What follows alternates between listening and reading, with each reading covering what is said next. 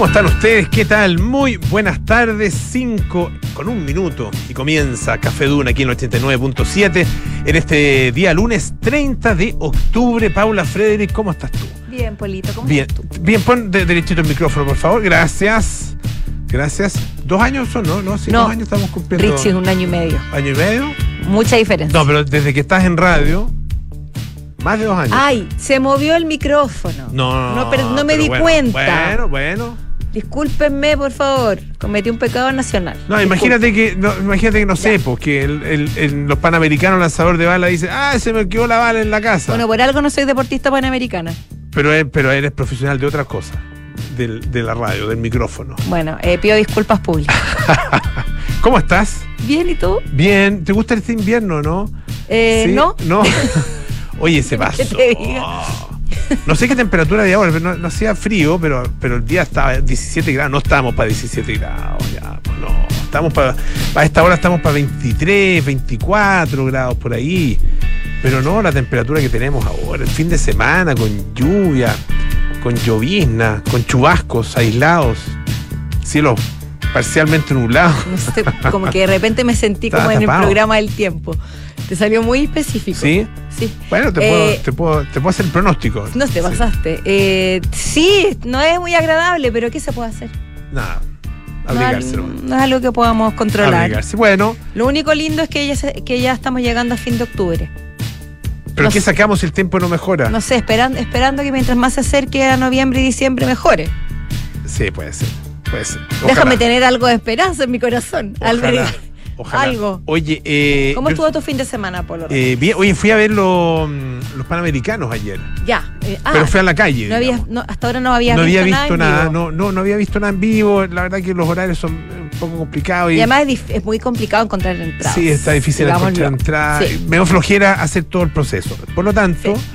eh, fui a la calle.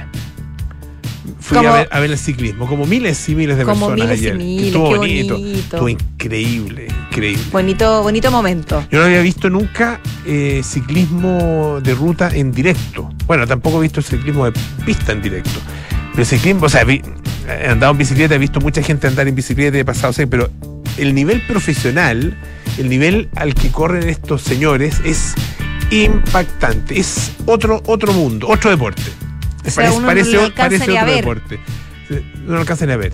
Claro. Y me ubiqué ya. ahí en una la rotonda de la pirámide, el sector de la pirámide al lado del colegio St. George, Perfecto. ahí porque por ahí bajaban. Entonces bajaban Agarraban más velocidad aún. venían con mucha velocidad, Sí. venían con mucha velocidad y agarraban una la rotonda. Ah, Entonces daban toda la, la vuelta a la rotonda y después enfilaban en una recta en que agarraban una velocidad impactante. La destreza que tienen, eh, aparte de la, bueno, los- la valentía, el coraje que hay que tener pa- para eh, ir a esa velocidad, tomar las curvas eh, de esa manera es impresionante. La verdad que yo quedé bien impactado y muy impactado con lo de Martín Vidaurre. Sí, Qué qué, qué notable, potencia tiene ese, ese cabro, porque es un cabro. Tiene 23 años. Cuando, cuando sacó plata, manifestó abiertamente que él no estaba conforme. estaba Dijo, yo estaba para el oro. Y lo dijo con todas sus letras. Sí, y me encantó su actitud porque fue honesto. No, con- contentos con lo No, mentalidad campeón. Dijo, yo, yo iba para el oro y debería haberlo uno, obtenido. Y así va a ser en Sí. la próxima carrera. O sea, él tiene una mentalidad que es la que tiene que ser. y bueno, Solo que pocos lo confiesan tan abiertamente. Y ayer estuvo a, a- ¿qué? a- a centésima de segundo de sacar una, una medalla, de Una estar en el podio. Eh, perfectamente podría haber ganado. La verdad que le- él, él mismo lo dijo, le faltó experiencia. Porque es una Eh, carrera cual- en la cual no, él no está habituado. La, la modalidad, no la disciplina, por decirlo la- así. o sea, él, El tipo de carrera. el tipo de carrera, exactamente. porque Eh, carrera, porque él entrena. eh, él- una vez conversé con él, es muy simpático además. Ah, Como ¿sí? si estuve Mira. con él. Es. usó uno, uno- uno- porque es muy delga- es, es muy flaquito, claro, es el, el- el- la- el- tiene el biotipo obviamente de, de atlético, absolutamente atlético, eh, y claro, no lo toqué, así que no sé cuán musculoso es, pero me imagino que mucho. Fibroso debe ser por, su- por los- fibroso debe ser. por lo bajo. Por claro, Sí. eh, y no estar ahí tocando gente.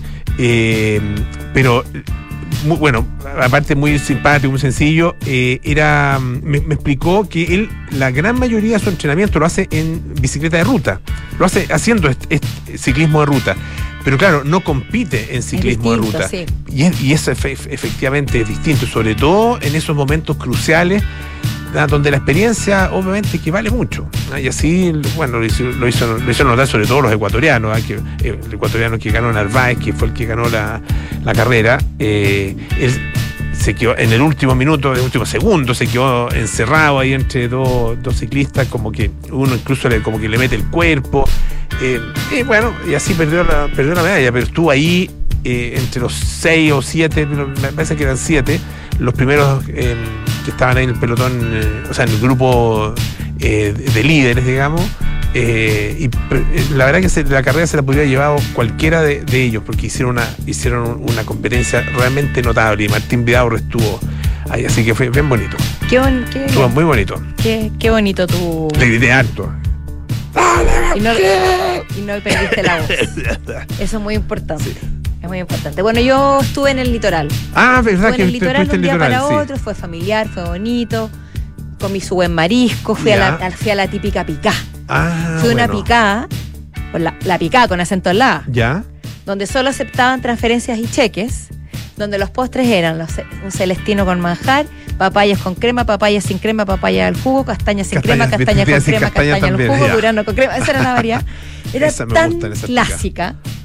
Me fascina esa modalidad. Oye, y, ¿y qué- y lo- y donde te atienden frito? como los dioses, donde pura vista al mar, precioso, un lugar sencillo, sin mayor aspa, aspa, Aspaviento. aspavientos. Pretensiones. Oye, pretensiones. pero. pero, Su pero la comida frito, ¿no? ¿Qué, qué? No, macha de la parmesana, pastel de jaiba, Ah, Bueno. también bien clásico. muy rico. Así que Eh. esos lugares son mis favoritos. Me encantan esas picas. Eso, eso fue mi fin de semana. Muy bien. Y después comentaremos otras situaciones que ocurrieron que no, no las quiero comentar todavía porque me quiero Sí. explayar. Oye, eh, vamos a tener eh, un tema, vamos a hablar de un tema que es un, un tema eh, distinto a los que tratamos habitualmente, pero, Pero- algo tiene que ver. Ah, visionarios, visionarios entre comillas, gente que dijo que eh, ciertos inventos no, no tenían ningún futuro y que el tiempo no les dio la razón. La verdad que el tiempo, eh, en definitiva, les pegó en la cara. Ah, em, de alguna manera son predicciones ah, que terminaron mal.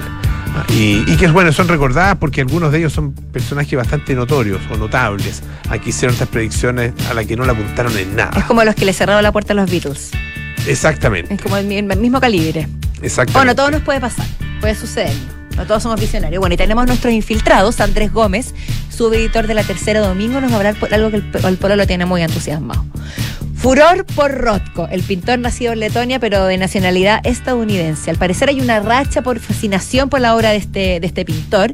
De hecho, la Fundación Luis Vuitton, ni más ni menos, acaba de inaugurar una muestra de Roth- Rothko, ¿se dice? Rosco. Rothko, con más de 100 obras.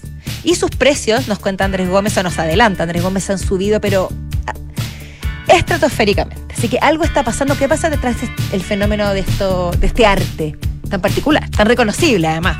Oye, y a propósito de fenómenos, Claudio Vergara nos va a hablar de Taylor Swift, ah, que se convirtió en la primera multimillonaria exclusivamente gracias a sus canciones y sus shows. Ah, eh, lo que no lo logra, no lo han logrado otras estrellas porque ella lo hace solamente con esa, con esa, es- ese- esas modalidades, digamos, de su trabajo.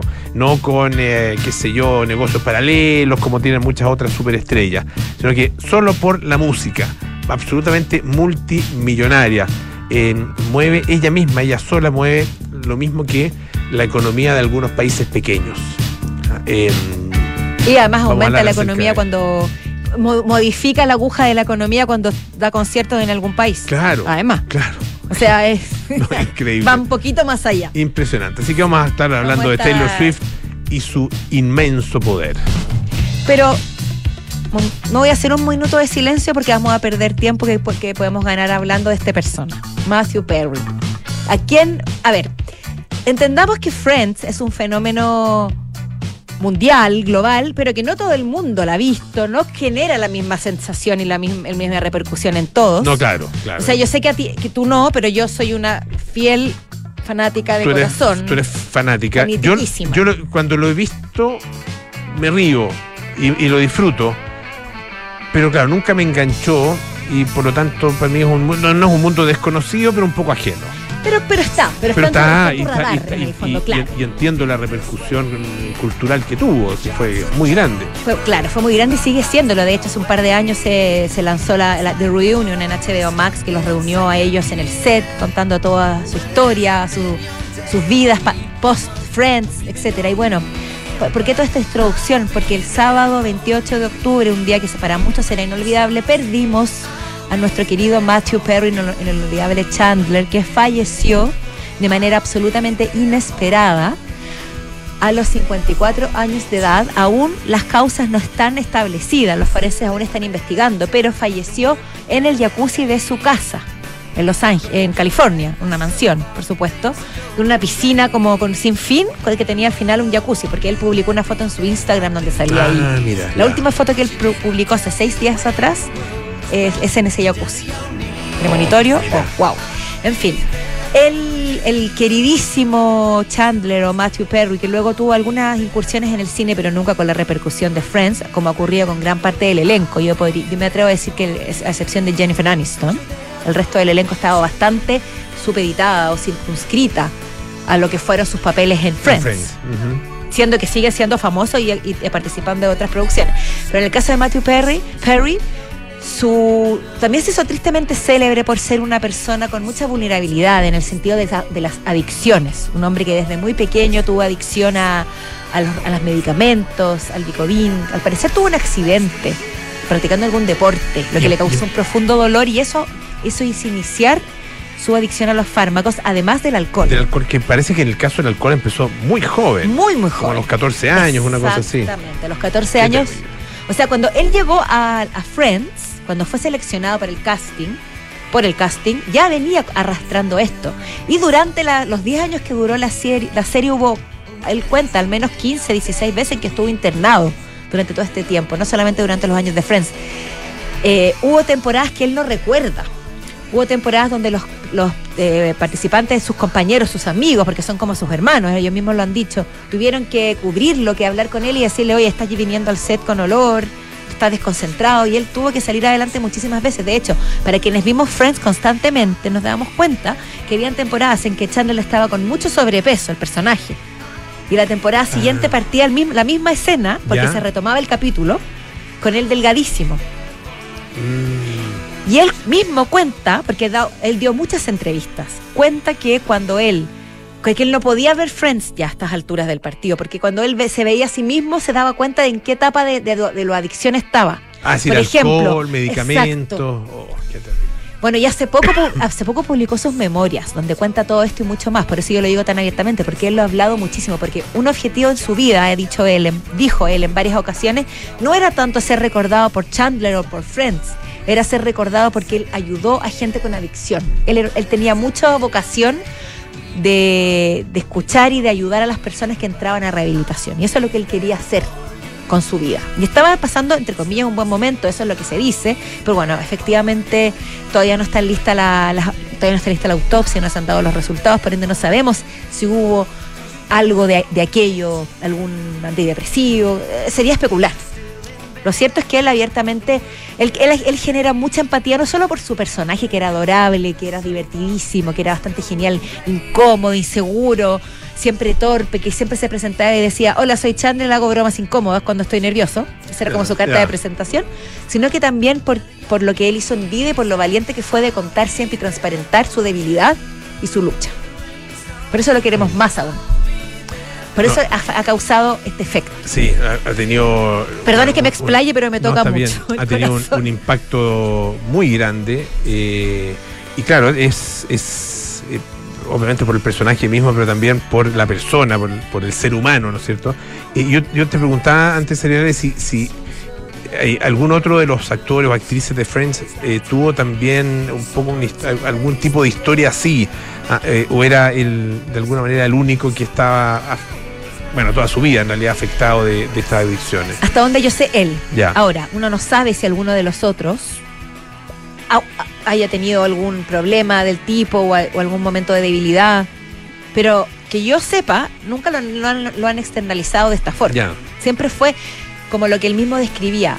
Chandler decía que Friends era como eh, el fenómeno que pasaba cuando él estaba mal era como lo que pasa con los pingüinos en la naturaleza. Cuando hay un pingüino que está cojo, que está tambaleando, que está enfermo, todos los otros pingüinos lo rodean y lo ayudan a avanzar y lo protegen, causan como una como una capa de protección. Y eso es lo que él sintió que hicieron sus compañeros de Friends con él. Pero yo creo que él sí, él era el más, tú dijiste, usaste una palabra, atribulado. Atribulado, sí. Así que, bueno, pero él dijo una cosa, dijo yo, yo creo que mi muerte, que, porque él estuvo varias veces al borde de la muerte. No creo que mi muerte sorprenda mucho a las personas, pero espero que cause un impacto positivo mi legado hacia con el tema de la transparencia de, la- de las adicciones y la ayuda que sí puede estar disponible. No, tremendo. A todos los fanáticos y fanáticas de Friends, nuestras condolencias. Ah, porque es, es que es verdad, si se siente, se siente como, como la partida de alguien. Entendí a las viudas de Camiroaga, te voy a decir. de alguien muy querido. Eso, eso yo, yo las entiendo. Que es- a veces hasta se burlaban de ella. La Sí. señora que lo acompañaba todos los días en el matinal. sí, pues. Y no, pero ¿cómo? Pero sí, Como tanto decía mucho. es un fenómeno un poco irracional, pero sí se, sí se siente. Pero bueno, es, una- es un, es un tipo de cariño. Sí. Y, y- y- y yo creo, yo creo que es. eh, que es ese tipo de, de relaciones eh, son curiosas porque es una relación de un lado nomás.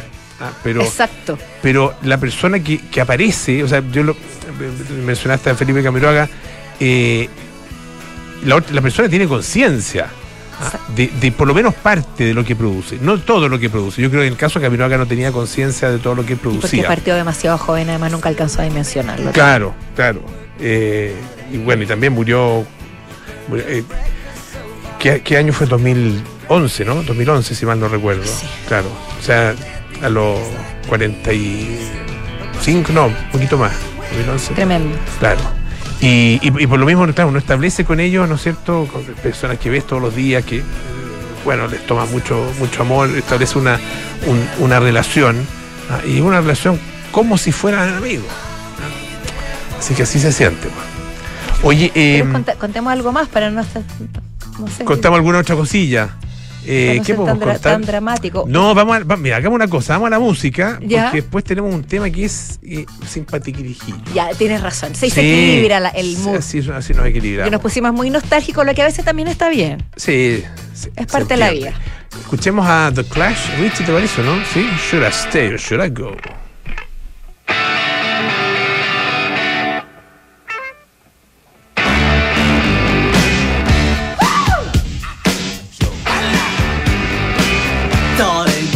To let me know. Should I stay or should I go? If you say that you are mine, I'll be here till the end of time. So you got to let me know. Should I stay or should I go? It's always tease, tease, tease. You're happy when I'm on my knees. One day is fine and next is black. So if you want me off your back, well come on and let me know. Should I stay or should I go? Should I stay or should I go now? Should I stay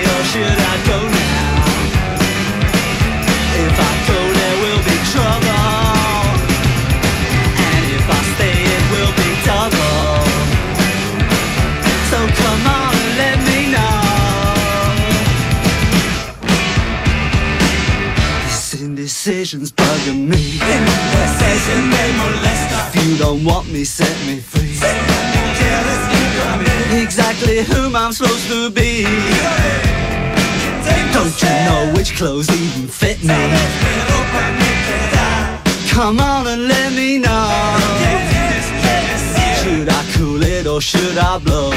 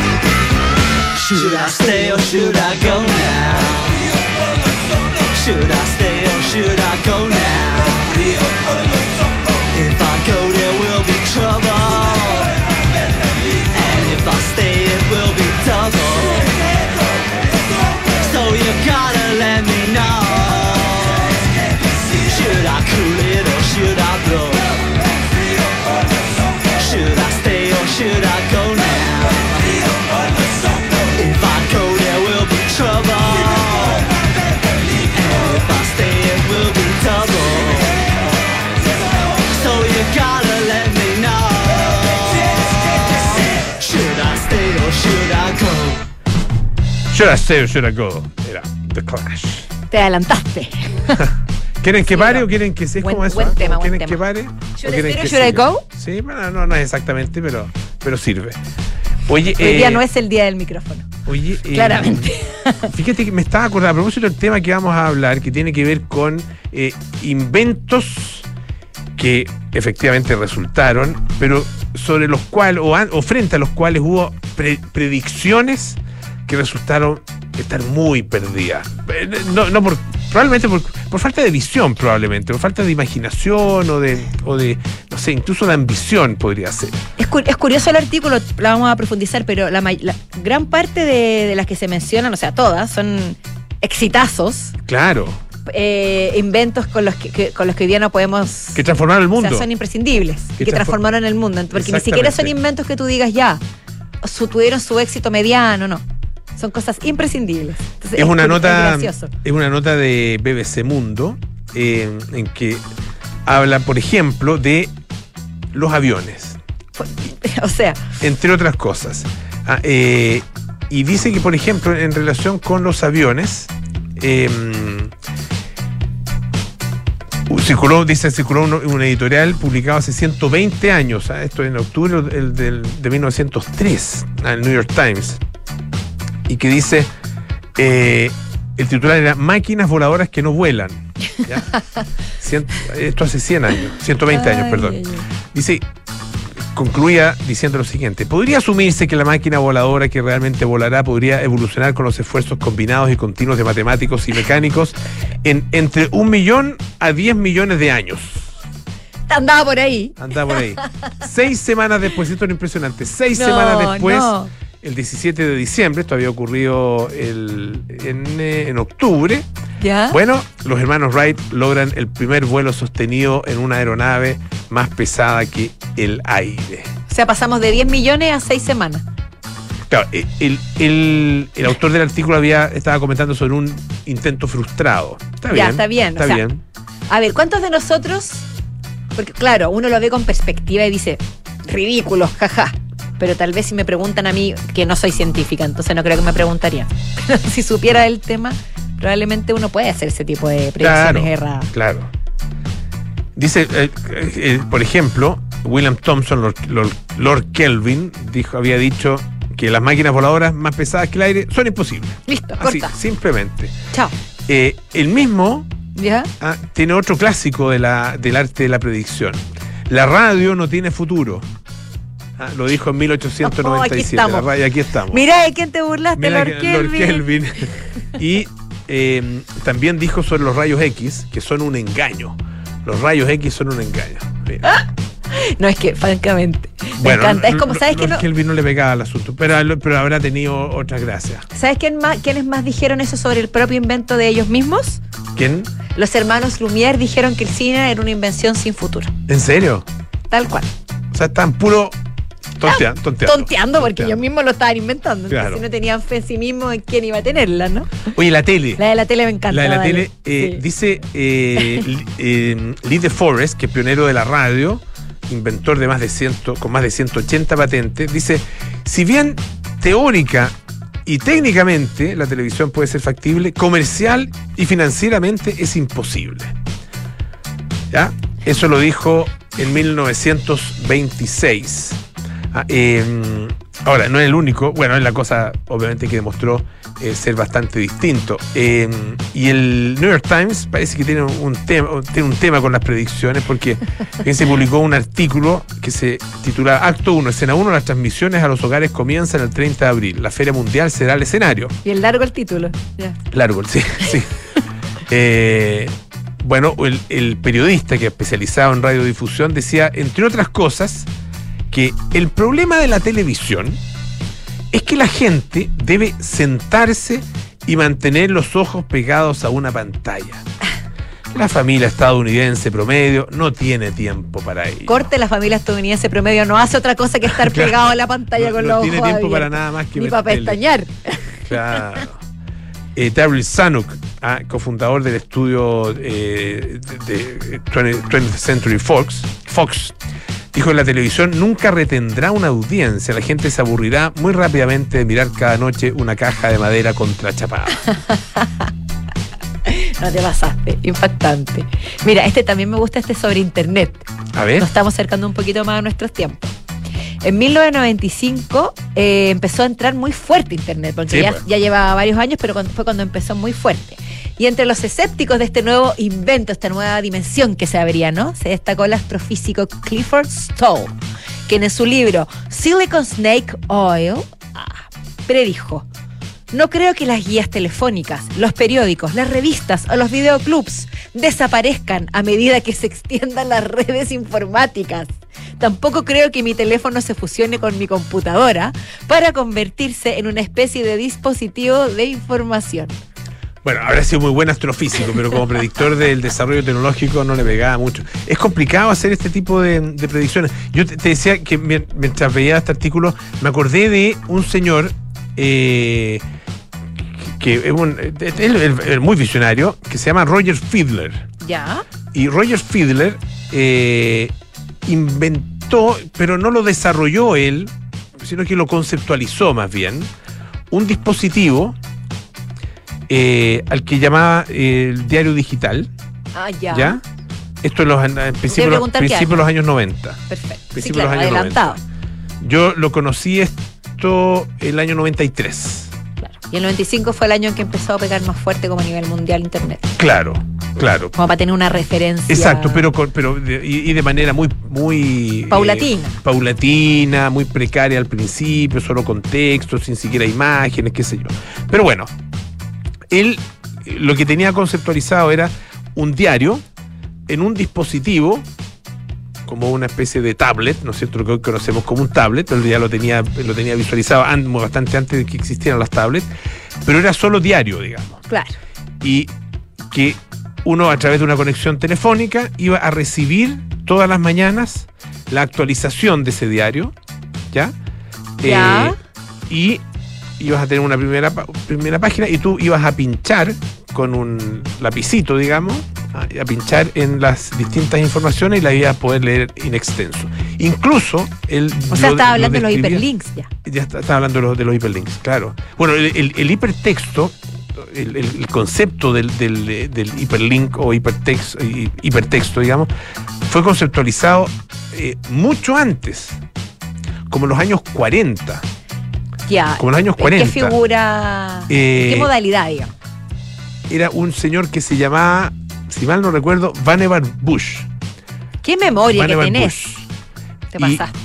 que él lo que, lo que, te- lo que conceptualizó en ese tiempo era una especie de, de, de- de gran Wikipedia, ponte tú. Un poco ese era el concepto, porque Perfecto. era una biblioteca con todos los conocimientos incorporados, digamos, eh, en, formato computacional, ya, la computación se estaba desarrollando en esos años, eh, y donde uno pudiera también hacer un, no, sé si utilizar la palabra clic, pero posarse, me imagino, no sé, hacer algo en tocar una palabra y que de esa palabra te iba a remitir a otros textos.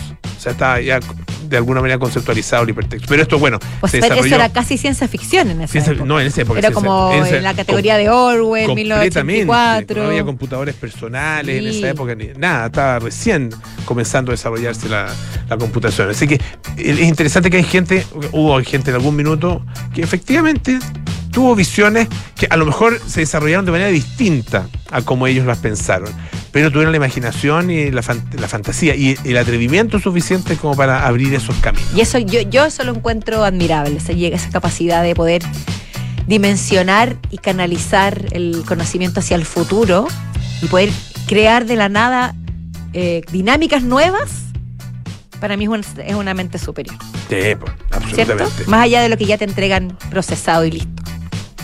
Bueno, que, que lo tenemos mucho hoy día eso. Ahora, de inventar de- algo de de- cero se hace cada vez más complejo. Sí, pues. En- claro, encontrar nuevos caminos para la- Nuevos caminos, Mm. nuevas dimensiones, nuevas interacciones. Pero mira, en cualquier minuto alguien nos va a sorprender. Lo único que sé es que yo nunca voy a decir este, este, este invento no durará. Ah, no, no, no. Eso si no lo voy a decir. Por si acaso, no. No. Pero hay otro que a los, a los que se suponía, o sea, otro tipo de invento que se suponía que iba a ser, no sé, pues eterno. El, el fax, por ejemplo. Uno no se imagina, o sea, cuando empezó a popularizarse, era grito y plata. el Era la locura. La locura. Eh. Claro, y todo el mundo se faxeaba cosas. Y, y ya a esta altura, obviamente que ya no existe. Sí.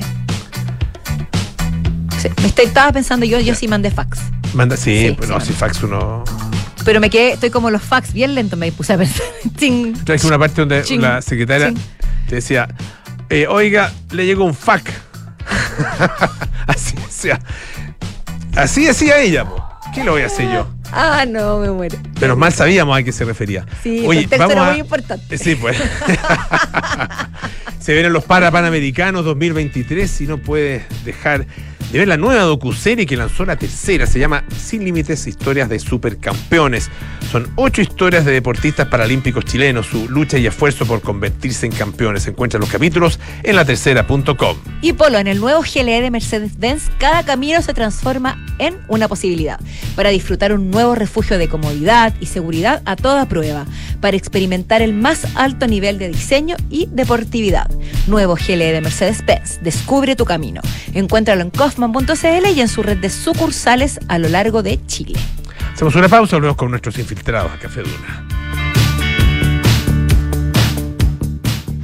En el nuevo GLE de Mercedes-Benz, cada camino es una posibilidad para disfrutar un nuevo refugio de comodidad y seguridad a toda prueba, para experimentar el más alto nivel de diseño y deportividad, para conducir la elegancia. Tu identidad ya tiene un nombre. Nuevo GLE de Mercedes-Benz. El destino lo eliges tú. Nuevo GLE de Mercedes-Benz. Descubre tu camino. Encuéntralo en kaufman.cl y en nuestra red de sucursales a lo largo de Chile. ¿Se puede predecir la esperanza? Eso es algo que no se puede predecir. ¿Un día puede durar 27 horas? Eso es imposible. ¿Puede todo un país donar a la cuenta de un mismo banco? Me parece improbable. ¿Sabías que se puede hacer posible lo que parece imposible?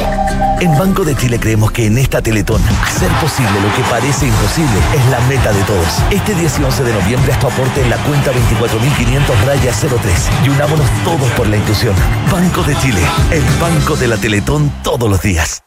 Somos UC Christus, medicina de alto rendimiento. Te acompañamos con un equipo de excelencia en más de 85 especialidades médicas y más de 60 unidades de toma de muestras de norte a sur. Contar con un equipo que lo entrega todo por tu salud no da lo mismo. Somos UC Christus, somos la Católica, orgulloso colaborador de los Juegos Panamericanos y Parapanamericanos Santiago 2023.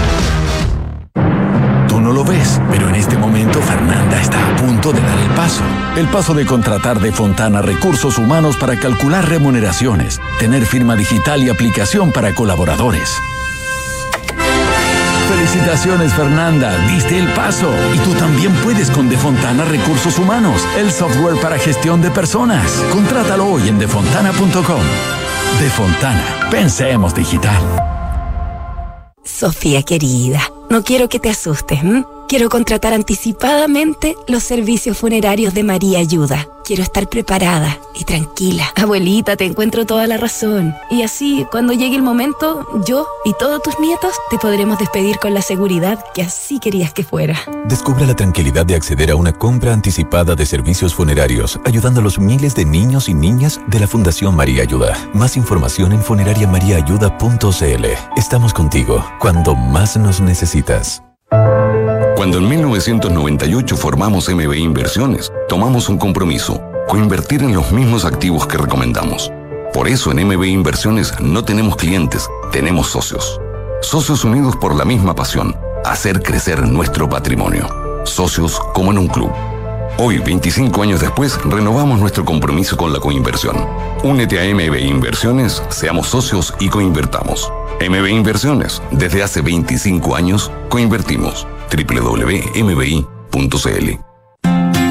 En pleno barrio El Golf se emplaza edificio Isidora y Benjamín de Inmobiliaria Hexacón. Una experiencia única de diseño, arquitectura y conectividad en una de las esquinas clave de Las Condes. Isidora y Benjamín es un proyecto boutique con exclusivos departamentos de uno y dos dormitorios, algunos con jardín privado y cuatro penthouse de dos pisos y con azotea privada. Conoce más en www.exacon.cl.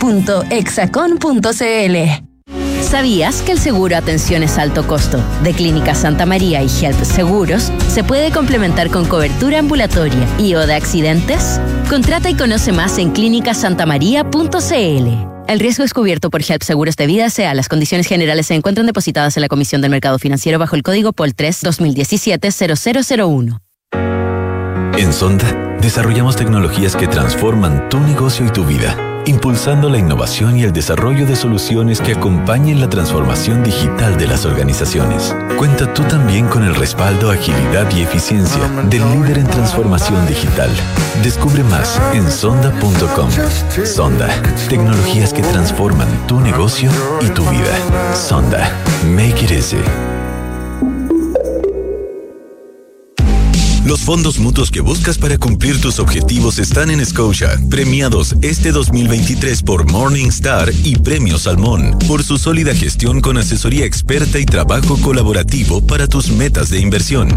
Hazte cliente y dale un impulso a tus proyectos.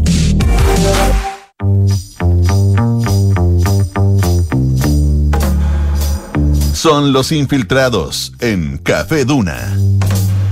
Son las 5.37 de la tarde, ya estamos de vuelta aquí en Café Duna con nuestros infiltrados, queridísimos, empezando la semana, con todo el ánimo a pesar de este día gris, pero no importa. Andrés Gómez, Claudio Vergara están aquí para iluminarnos con su sabiduría y sus conocimientos. Para dejar de lado ese.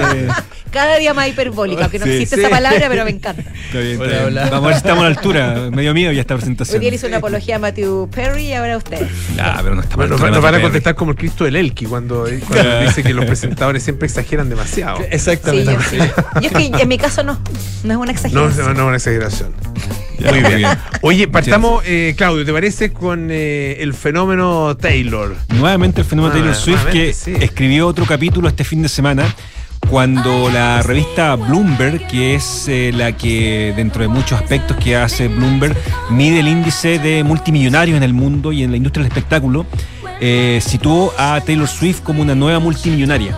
Eh, con un eh, patrimonio neto que alcanzó los eh, 1.100 millones de dólares, o sea que superó los 1.000 millones de dólares finalmente, que es el es- el estatus, o más bien el, eh, el piso que tiene Bloomberg para medir quiénes se transforman en multimillonarios finalmente. Eh, Para no hablar de gente, digamos, que no vale la pena. Claro, no de gente, claro, De mil de ahí millones para de arriba- dólares. De ahí para arriba es lo que vale. De ahí para arriba es lo que vale, digamos. Nosotros Exacto. no tenemos mucho que hacer ahí No. todavía, digamos. Vamos a ver si más adelante. Quién sabe, ¿no?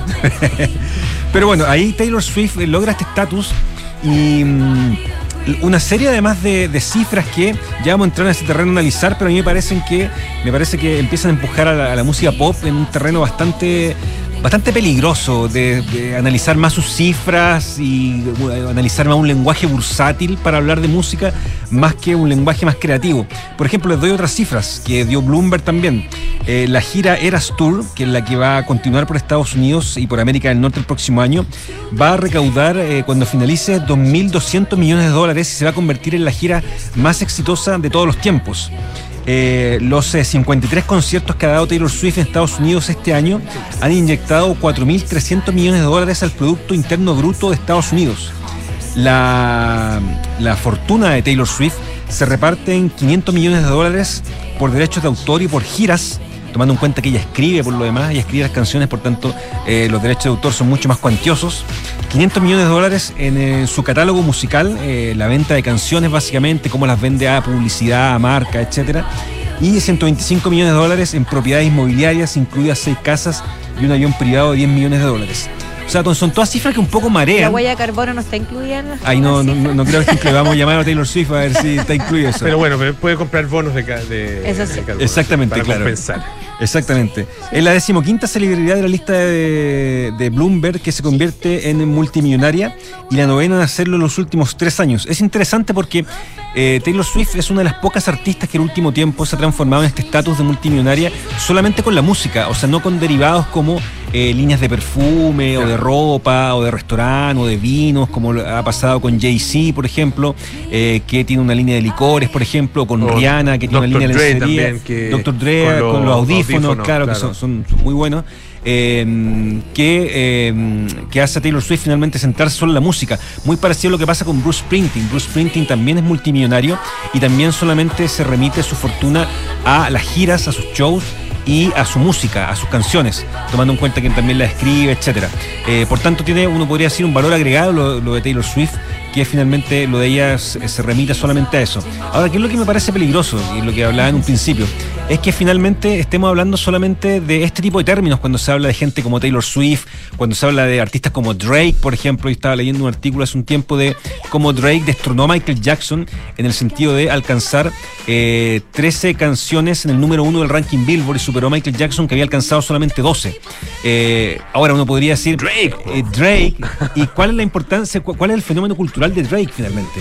Eh, al lado de Michael Jackson. Michael Jackson es un tipo que cambió la cultura, es un tipo que realmente cambió eh, la forma de vestir y hizo un montón de, eh, de, de instancias y de capítulos, escribió un montón de capítulos súper eh, telúricos en la historia de la cultura pop, pero Drake no lo ha hecho, o sea, Drake no tiene pero ni, ni el alcance Es que ni, ni de cerca Porque de uno- Michael Jackson, por Uno ejemplo. es difícil pa- para una, de- digo, de mi generación o amante de Michael Jackson, que sí es difícil analizarlo, porque yo podría decir, yo no entiendo la comparación, no le veo ningún paragón, pero tampoco entiendo cuál es el valor de él Claro.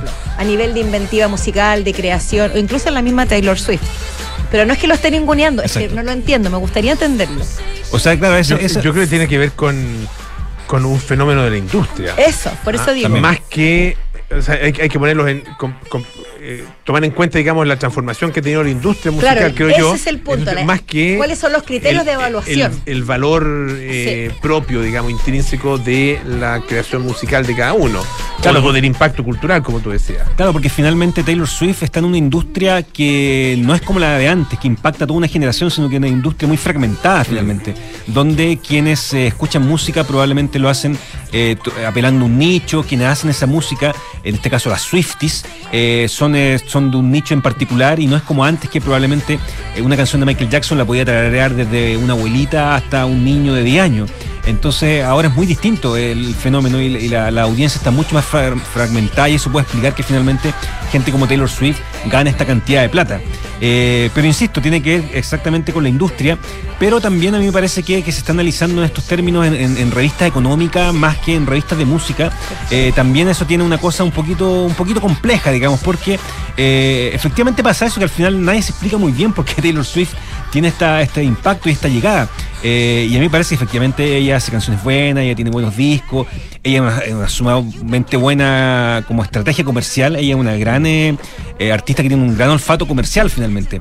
El hecho de haber eh, regrabado sus primeros seis discos, ella tuvo un, eh, un, eh, un entuerto con su primer manager, en que su manager retuvo los derechos de sus primeros seis discos, eh, un tipo que se llama Scott Browner, eh, retuvo esos derechos y Taylor Swift lo que hizo fue firmar con otro sello discográfico y regrabó esos discos finalmente. Eh, no le permitió que siguiera ganando plata a este manager con sus primeros seis discos y lo que hizo fue grabarlos de nuevo para ella ganar esa cantidad de plata. Es que de nuevo estás hablando de sus cualidades. Entonces sus cualidades son finalmente como estratega, estrate- como, como como- estratega. como empresaria, claro, como estratega. Pero finalmente Taylor Swift a mí parece que musicalmente tiene el, valor de hablarle directamente a una generación que es la generación de la Swiftie y convertir sus canciones como un diario, una suerte de diario de vida. Ahora, más allá de eso, me parece que es un artista que eh, no ha revolucionado en términos estrictamente culturales nada particularmente, más allá de lo económico y de esto que estamos hablando. No es Madonna en su momento, el año 83-84, eh, no son las artistas que aparecieron en los años 60, las artistas como Aretha Franklin, por ejemplo, dista bastante de eso. Así que por ahora el análisis se va a quedar en términos económicos y vamos a seguir viendo estos números que la verdad a mí me marean un poco, estos números que son la verdad demasiado voluminosos. Mejor hacerse la idea, como dice el pueblo, de que más allá de que si ellos lo valen o no, la los criterios de la industria para analizar el fenómeno cambian. Absolutamente. Fíjate, un, un solo detalle rápido. El próximo 9, 10 y 11 de noviembre eh, van a ser los shows de Taylor Swift en Argentina, los que no van a suceder en Chile. Y se estima que miles y miles de chilenos, de chilenos van a peregrinar a Argentina como nunca había pasado con un concierto, incluso más que cuando se hizo amnistía en Mendoza, más que muchas otras circunstancias. Va a ser un peregrinaje durante ese fin de semana de chilenos y, yendo a ver a Taylor Swift, como probablemente nunca había sucedido en ese movimiento de gente allende los Andes. Ya, pues vamos a estar atentos. Vamos a estar atentos a ver días, qué pasa. días de Teletón, además, eso. ¿ah? El 11 de. 10 y 11. 10 y 11. 10 y va, 11, día de Teletón, claro. exactamente. Sí, pues. Muchas gracias, Claudio. Gracias, Eso, pues. Claudio. Don Andrés. Vamos a, vamos a conversar de un tema que tiene un poco de relación Mm. lejano con Taylor Swift, pero sí en el sentido de que. eh, Mercantilismo. Se, eh, se reúnen.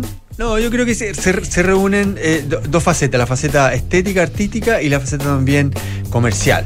Eh, eh, y esto es a propósito de Mark Rocto, el gran eh, artista, ¿no es cierto?, de expresionista, eh, expresionista abstracto de Estados Unidos, eh, que se acaba de inaugurar una exposición muy grande de él en, en París, en la Fundación Louis Vuitton.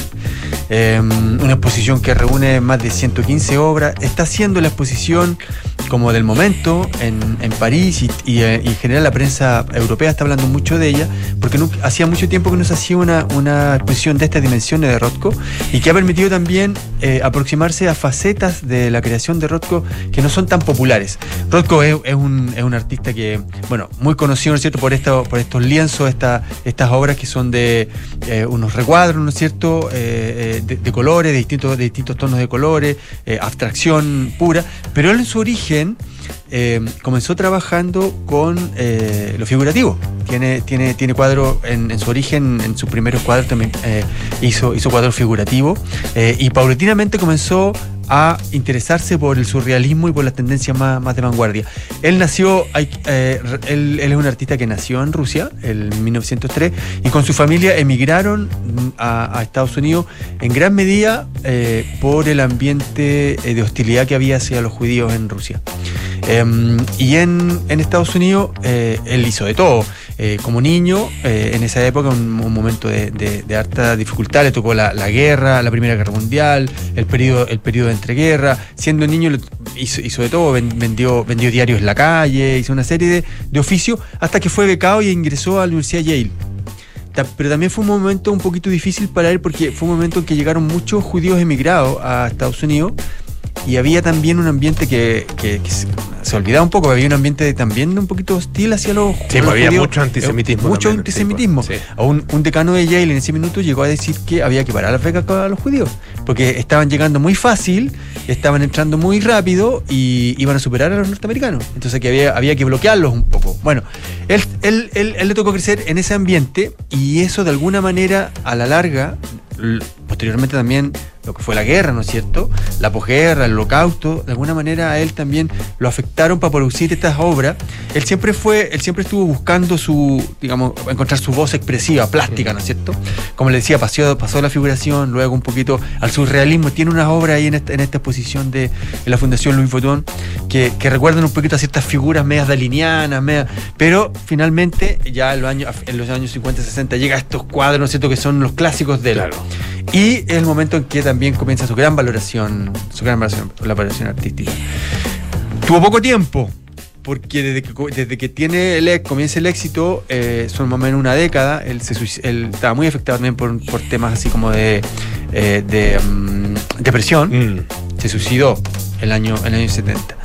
Eh, y, y después de eso, después de su suicidio, por un lado, su obra comienza a revalorarse, pero viene un, un- un proceso súper triste que les pasa a veces al- a, lo- a los artistas cuando mueren, que hubo un litigio muy grande por su obra.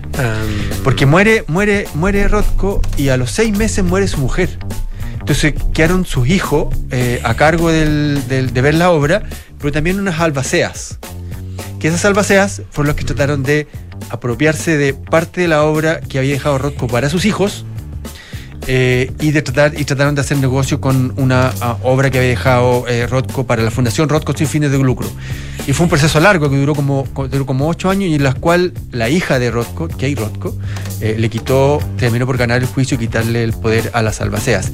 Esa historia inspira una película que está en producción y que va eh, en- y que tiene como uno de sus protagonistas a Russell Crowe, que va a interpretar a, a Rothko. Ah, mira. Ese dato la- está muy bueno. La historia, o sea, el- el- la parte de la historia que toma la película es la del litigio. La del- es solo, solo como los años finales. Los de años finales de Rothko y Sobre el todo el litigio, el- el Exact- litigio, ya. exactamente, exactamente. mira. Eh, bueno, y, en lo, y el- como les contaba, en los últimos años la, la obra de Rothko ha, ha tenido una revalorización muy, muy, muy grande. Pasó de, del- del- de ser un artista de los 10 millones de dólares los 20 20 millones de dólares, 30 millones de dólares. Y hoy día es, eh, si no el artista contemporáneo más valorado, uno de los más valorados. Mira. Está en el rango de los 60 millones de dólares su obra, 80 millones de dólares. La- el- en los últimos años se, se han vendido varios Rothko en ese, en ese orden, entre 60, 70, 80, 80 millones de dólares. Pertenece, el, el, no sé si, si se enteraron que hay un ah, economista chileno que publicó hace poco un libro que se llama The World of Art, que es como una, eh, y escribimos algo en el, en el diario el fin de semana, que analiza el mercado del arte con, Ah, la, con la herramienta de la finanza. El que, el que ha, trabajado en eso es Sebastián Edwards. Eh, No sé si. Bueno, Sebastián Edward, fue- me, Sí. eh, me entiendo que tuvo la presentación del libro. Ah, me- ya. Sí, de, de Arturo Cifuentes. Ah, perfecto, el libro, Arturo Cifuentes y, la- y Ventura Charlie. Ya. Y, y, y a él, él ahí analiza el comportamiento del- de las obras en el mercado y, lo- y, lo- y los autores y artistas que más han rentado los últimos años. Y Rocco se encuentra en el grupo de artistas que más han rentado. ¿Y a qué se le atribuyera ¿Ah? esto? Son varias cosas. Por un lado, hay, hay- hay un tema de, de gusto estético. Es decir, por ejemplo, los impresionistas, es- toda esa generación es muy de gusto de nuestros padres Ya, eh, o de ya. nuestros abuelos. Ajá. Entonces, la- las nuevas generaciones están mucho más interesados en el arte contemporáneo y son, y son ellos los que más hoy día más están, más están rentando. Eh, y uno, uno, por ejemplo, uno de los que más se ha duplicado, no estamos yendo de Rothko, pero uno de, los, uno de los que más ha duplicado su precio, por ejemplo, es Basquiat.